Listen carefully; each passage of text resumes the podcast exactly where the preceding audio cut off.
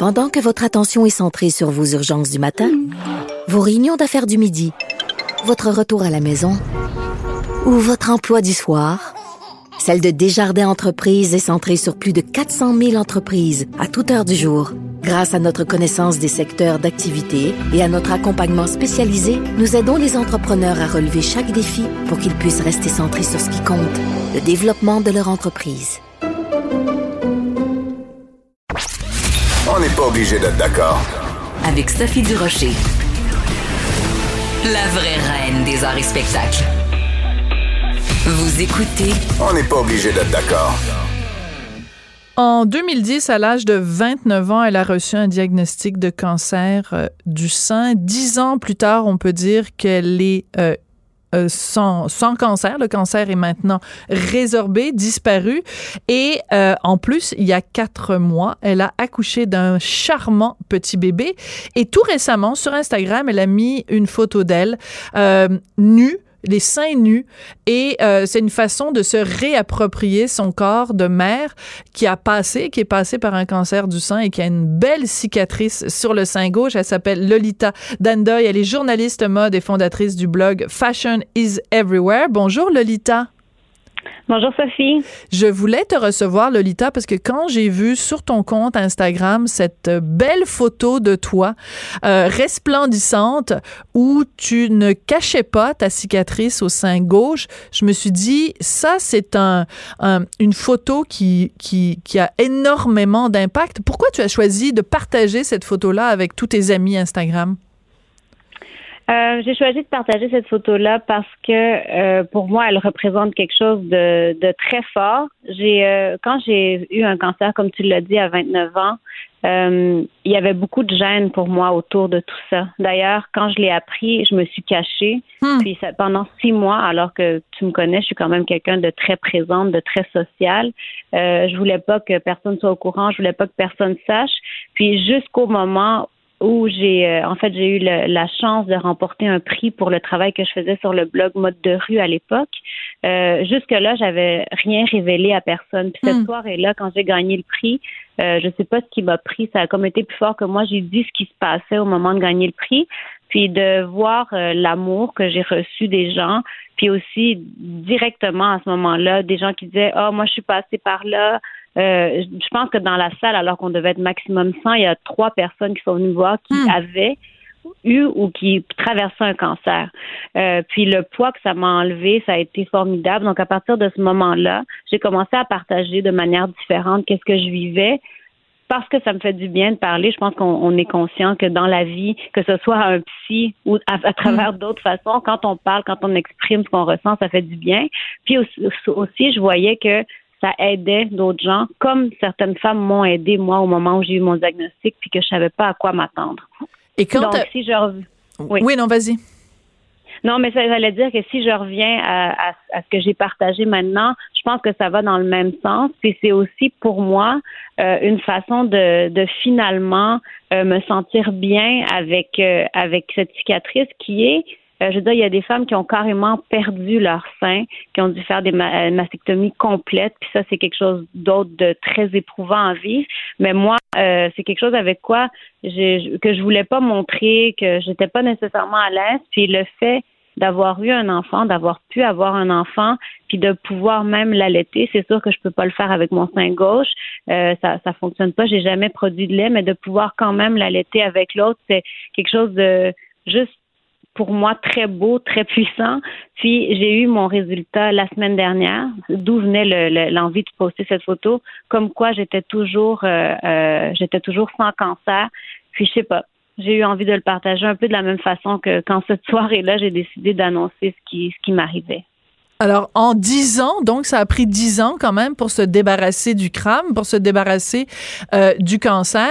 Quand j'ai vu ta photo et que j'ai vu euh, ton sein gauche avec la, la, cicatrice, puis que tu disais bon que tu que t'allaitais du sein droit, je me suis dit, je pense que Lolita se rend pas compte à quel point ce genre d'image-là a un impact, parce qu'il y a plein de gens qui ont encore des préjugés sur le cancer ou qui ont encore plein de préjugés sur euh, toutes sortes de choses reliées à ça, je pense que cette, image-là, si elle est largement partagée, ça va réussir à changer le regard des gens aussi. Parce que tu le dis au début, quand tu as eu ton diagnostic, tu étais gêné. C'est pour faire tomber cette gêne-là, en fait, que c'est important de parler puis c'est important de montrer ces photos-là. Oui, ben je pense aussi. Moi, je sais que quand j'en vois d'autres, parce que je, je, je, je, suis des gens euh, qui partagent, en, fait, dès le début, carrément, ils partagent mm. quand ils sont à l'hôpital pour leur séance de chimio. Moi, c'est quelque chose avec quoi j'étais pas à l'aise au moment parce que j'arrivais même pas à accepter ce qui m'arrivait, fait que j'aurais jamais pu faire ça, puis c'est pour ça que je l'ai jamais fait. Mais euh, quand tu vois quand tu vois ça, quand tu vois des femmes euh, ou des euh, ou des hommes qui passent à travers ça, surtout des femmes, c'est un peu plus clair quand on perd ses cheveux parce que les femmes ont tendance évidemment à avoir des cheveux plus longs.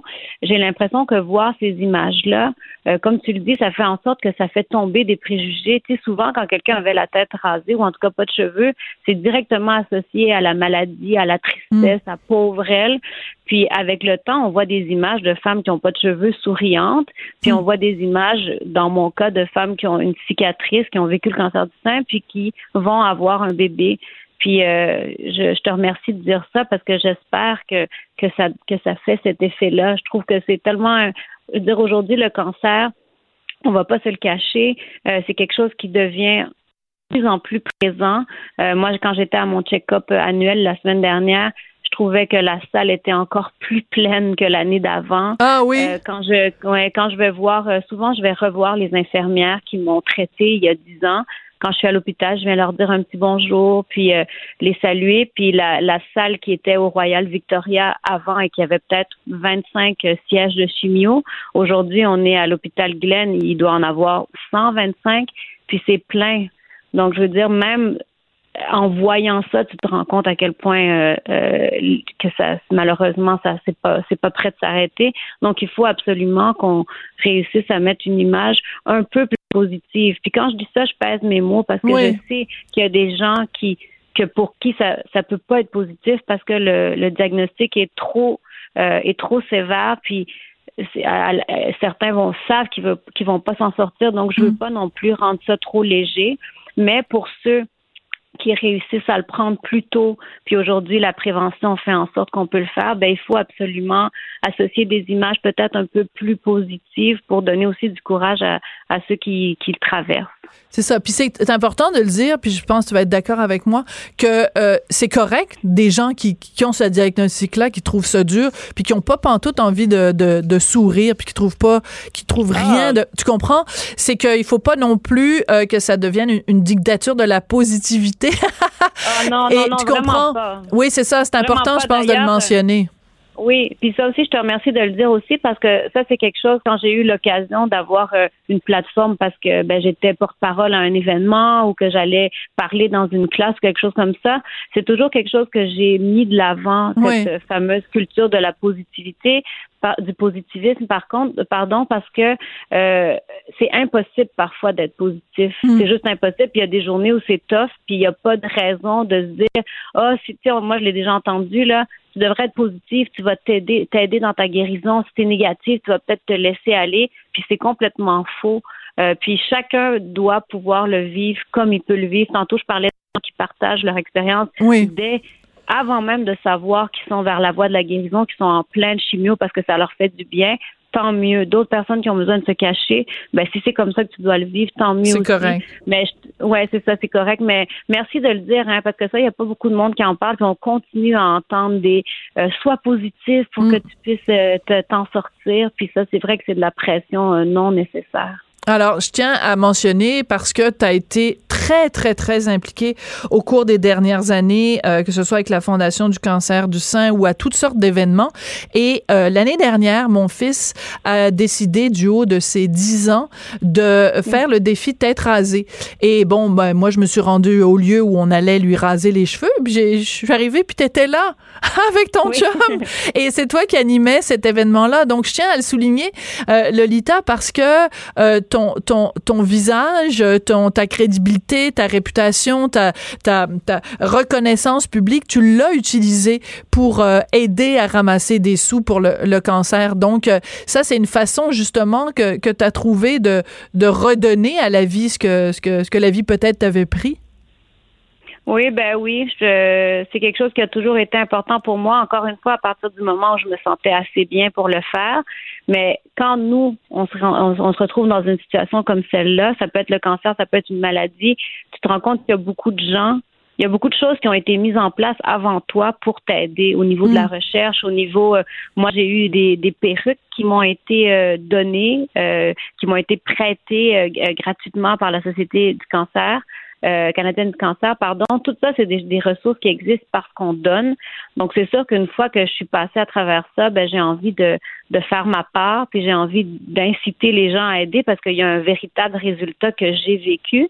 Puis euh, quand j'avais vu justement ton fils qui était venu se faire euh, raser la tête, ça aussi, le camp, c'est un organisme merveilleux. Puis j'avais pas d'enfant à l'époque, euh, mais maintenant que j'ai un mais maintenant que j'ai un enfant, je suis encore plus heureuse d'avoir euh, l'occasion de m'impliquer auprès de le camp parce que euh, c'est difficile. Un, adulte qui passe à travers le cancer, mais un enfant qui passe à travers le cancer, mm. des fois ça me paraît impensable ou inimaginable euh, de, qui doivent passer à, travers ça. Donc, euh, c'est sûr que, en tout cas, c'est important pour moi de m'impliquer. Puis, je suis pas la seule là, dans ces événements-là. Il y a plein de gens qui font la différence. Mais ça m'a fait vraiment chaud au cœur de te voir là. Écoute, rapidement, il nous reste une minute. Dans ton texte que tu as publié sur Instagram, tu dis Je me suis aussi réconciliée avec mon corps. Je lui ai demandé pardon de lui en avoir voulu parce que mon sein gauche n'avait jamais grossi ni produit de lait. Comment on fait pour se réconcilier avec son corps quand il y a une, une cicatrice comme ça due au cancer? Ben, je pense que c'est le temps qui fait les choses, puis aussi de voir que euh, ce cancer-là, au départ, euh, j'ai réalisé que mon cancer m'empêchait pas de travailler puis de poursuivre ma passion. Puis ça a été ma première réalisation incroyable. Puis maintenant, j'ai réalisé que ce cancer-là, cette cicatrice-là, etc., m'a pas empêché d'avoir un enfant. Donc, c'est ce qui me permet, dans le fond, de, pardonner parce que le temps fait, bien les choses pour certaines personnes. Ben écoute, je te remercie ma belle Lolita, c'est toujours un plaisir de te parler.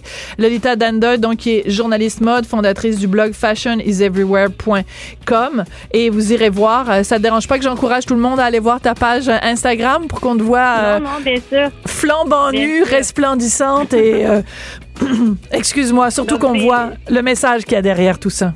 Oui, donc c'est Lolita, je le dis avec deux T, Lolita Danda, mon Instagram. Absolument. Merci beaucoup, Lolita. Je sais pas, tu m'as fait perdre la voix. Désolée. merci beaucoup, Lolita. C'est comme ça que se termine l'émission. On n'est pas obligé d'être d'accord. Euh, merci euh, à Maxime à la mise en onde et Hugo à la recherche. Et on se retrouve demain.